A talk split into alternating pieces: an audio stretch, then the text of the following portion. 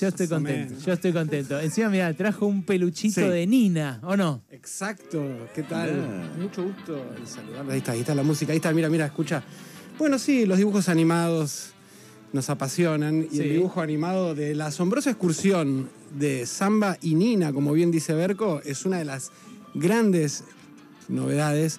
Porque, bueno, tenemos personajes muy poderosos este año. Yo te diría que este año ya empecemos a sacar conclusiones de fin de año. Es el año a nivel animación de las heroínas, de las princesas poderosas. Mira. De lugares no tradicionales, diríamos. ¿Por qué? Mira, en estos días, una de las series animadas más vistas que está viendo en Netflix se llama Maya y los Tres. Ajá. Y te la quiero súper recomendar porque es una gran novedad. Son nueve capítulos de una calidad, iban a ser tres películas en realidad, de un director mexicano, Jorge Gutiérrez. Ah, no es Maya y el oso. No, no, no, no, no. Maya con Maya, con, e- con Y, digamos. Ah, ok. No, no, no, no es, no es nuestra querida Maya. este, Claro, esa es con SH y es Lo ruso. que pasa es que solo nosotros hacemos esa pronunciación rioplatense de la Elle, entonces... Ah, Este, claro. eh, es, es maya como los, eh, los pueblos originarios mayas, digamos. Claro. O sea, maya y los tres. Es una princesa guerrera situada mesoamericana.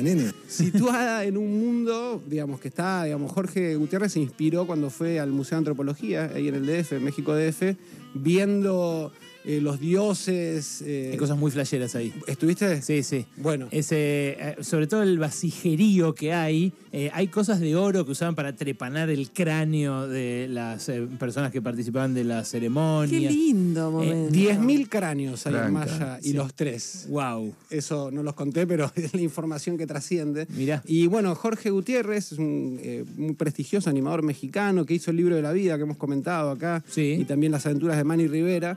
Eh, se inspiró y dijo, tenemos que tener una princesa mexicana. Mexica. Pará, ¿es el de Mani a la obra?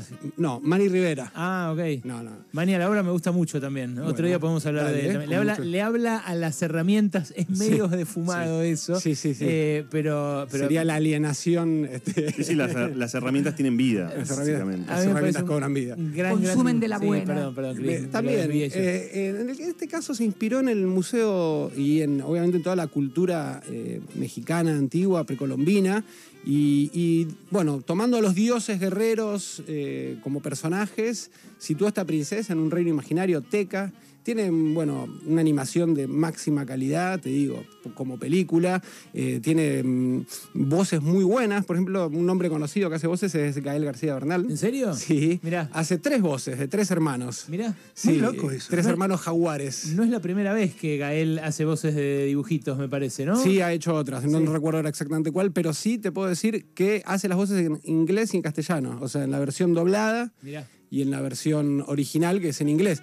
Ahí aparece en el doblaje, bueno, es siempre es un tema divertido para hablar, que aparecen distintos acentos. En general el acento es mexicano, pero uno de los personajes tiene acento argentino. ¿En serio? Sí, este, la hace Irene Guiser, que es, eh, hace el personaje de Zipactli, que es la diosa cocodrilo. Ah, te iba a preguntar de qué hace, porque muchas veces el argentino es, en la- es el chorro, ¿no? El Sí, bueno, no, el que- a ver, aparece El chantún. Ya vamos a hablar de esto, pero en Hotel Transilvania 3 eh, los, los este, gremlins son este, argentinos. Y, y inexplicablemente, bueno, o si no, este, en el libro de la selva, uno, uno de los buitres también habla con acento argentino. Eh, bueno, nada. En este caso no tiene una simbología especial, eh, pero sí llama la atención escuchar una voz con acento rioplatense, Sí, más, claro. más que argentino. Y bueno, súper recomendada. Maya y los tres, son nueve capítulos, lo terminamos de ver anoche, explota, la verdad que es muy bueno el despliegue visual, ¿Dónde se ve, Tom? mucho oro en Netflix. Y está entre lo más visto en Latinoamérica y acá en Argentina. Ah, mira. Y, te quería ligar un par de cosas que tienen que ver con esto. Pero es importante que recomiendes cosas para la plataforma de la N porque Disney se llevó todo a la suya. Sí, ojo, pero bueno, ahí hay una variedad de cosas, ¿eh? porque hay distintas plataformas, presten atención a todas. ¿eh? Mm. Eh, Disney, claro, viene de, de- de celebrar el Disney Plus Day el 12 de noviembre, dos años de la plataforma. Hicieron una catarata de anuncios. Uno que te va a interesar es que van a hacer una serie de Zootopia Mirá. el año que viene, desarrollando bueno. los distintos personajes. Daba, hay mucha tela para cortar. Muy bueno. Eh, y entre las cosas que anunciaron está la nueva serie de Tiana, que es la protagonista de La Princesa y el Sapo, la primer princesa afroamericana, eh, afroestadounidense. eh, va a tener su propia serie y en este caso la directora va a ser una mujer afroestadounidense, Stella Meggy, que es eh, una escritora, una guionista indie, o sea que están tomando nuevos talentos en Disney y esto para el año que viene. Y también, obviamente, Tiana es parte de estas guerreras princesas poderosas. Este año empezó con una princesa de Disney que fue Raya, o Raya, y el último dragón. Te la recomiendo si no la viste. No la es un peliculón eh, situado en un mundo del sudeste asiático. Tiene elementos de Vietnam, de Laos, de Camboya. De, bueno, de hecho, Raya es un nombre malayo. eh, y también de Indonesia. Y es muy flashera la peli. Y eh, este dato te va a interesar. Eh, uno de los nombres más elegidos, estaba leyendo en un portal de, este, en España para este año de bebés, es Raya. ¿En serio? claro. Menos mal que no está Nahuel. eh, Se está endeudando. está Mauro. Eh, eh, pero bueno, marca, marcando también toda una tendencia ¿no? de princesas, guerreras, empoderadas. Muchos dicen que Raya es la famosa princesa porque estamos esperando que, que Disney saque un personaje no heterosexual.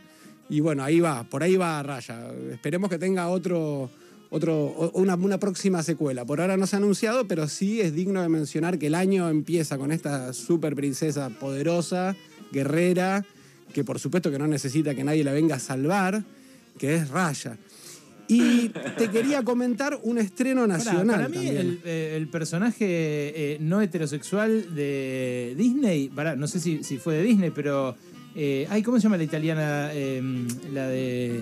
Ah, Luca. Luca. Bueno, Luca eh, es una historia de amistad entre dos chicos, eh, donde, bueno, queda abierto, digamos, si hay una tensión o no, si es un romance de verano, en chicos que están, bueno, entrando a la adolescencia. Claro, Entre Luca y Alberto. Es que Alberto, por algo lo mandan medio al- a un lugar lejano, ¿viste? Bueno, Como hay una padre- cuestión, sin spoilear, Sí. hay una cuestión de salir del closet, los que son eh, monstruos marinos y viven como humanos. Claro, por Eh, eso. se, se habló, pero siempre eh, lo hacen de Muy una forma, sugerido. un sugerido que no implique censura en los países que censurarían ese tipo de cosas y les cierren potenciales mercados.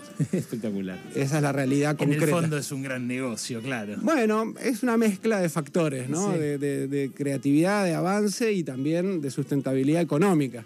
Y un tema que nos gusta, del que nos gusta mucho hablar es de, por eso traje acá a mi amiga, es de la asombrosa excursión de Samba y Nina. ¿Cómo has madurado, Tomás? eh? Cuando yo lo conocí a este hombre que calzaba su pañuelo piquetero. Yo lo conocí de antes. Eh, Y cada vez peor, cada vez que. Ahora dice sustentabilidad Sí, económica al capitalismo. Me, me pasaron unas imágenes de un documental Sí. eh, referido al 20 de diciembre, te va a interesar, donde aparezco hablando y mm, aparezco con una remera de los Simpsons. Espectacular. Así te lo voy a pasar para que veas. Estaba el embrión ahí. Hablando de, de, bueno, el, que de crisis globales. Sí, y- sí, el embrión de la columna animada. Exactamente, y antes también. Pero bueno, sí, evolucionamos, involucionamos. Los dibujitos también cambian.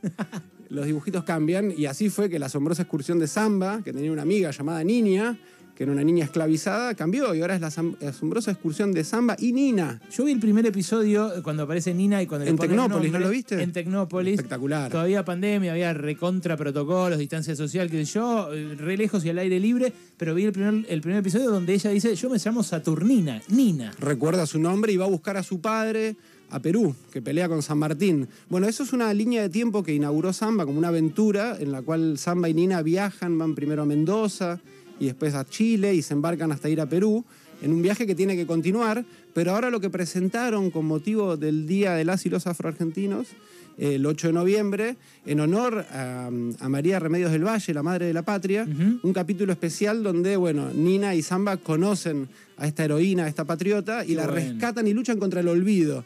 Es súper interesante, explica un montón de cuestiones que tienen que ver, por ejemplo, con las trenzas, cómo las trenzas servían para las personas esclavizadas para trazar mapas, para escaparse hacia la libertad. Mirá, Súper interesante, súper lindo.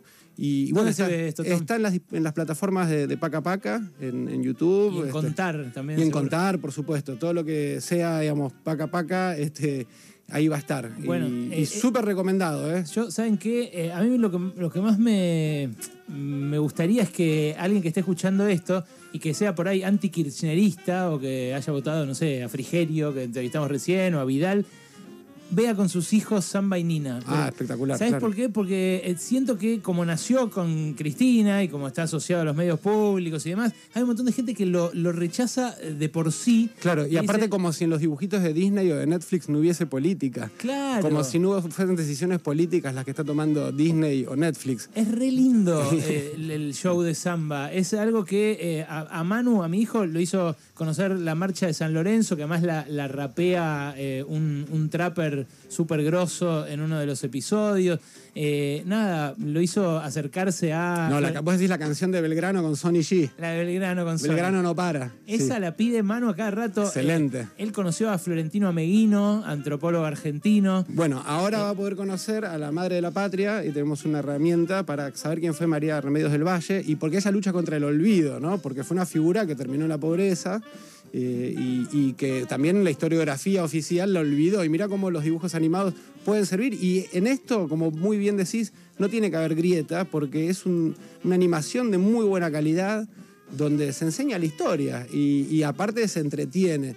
Y yo quería eso, trazar como mm, colocar a Nina en este contexto en el cual tenemos eh, a Maya y los tres, que es una princesa mesoamericana, a Raya y el último dragón, una princesa, una guerrera Asiática. vietnamita, camboyana, malaya, etcétera. Eh, a Tiana, que es este, la primer princesa afroamericana con una nueva serie. Eh, y bueno, y tenemos a nuestra Nina, que es una heroína y que está bueno ponerla en dimensión. Es Tomás Eliachev, nuestro columnista animado, que viene cada dos semanas a abrirnos este mundo de fantasía. Gracias, Tomás. Gracias a ustedes. Cerramos con el deporte, Alejandro Wall. Todos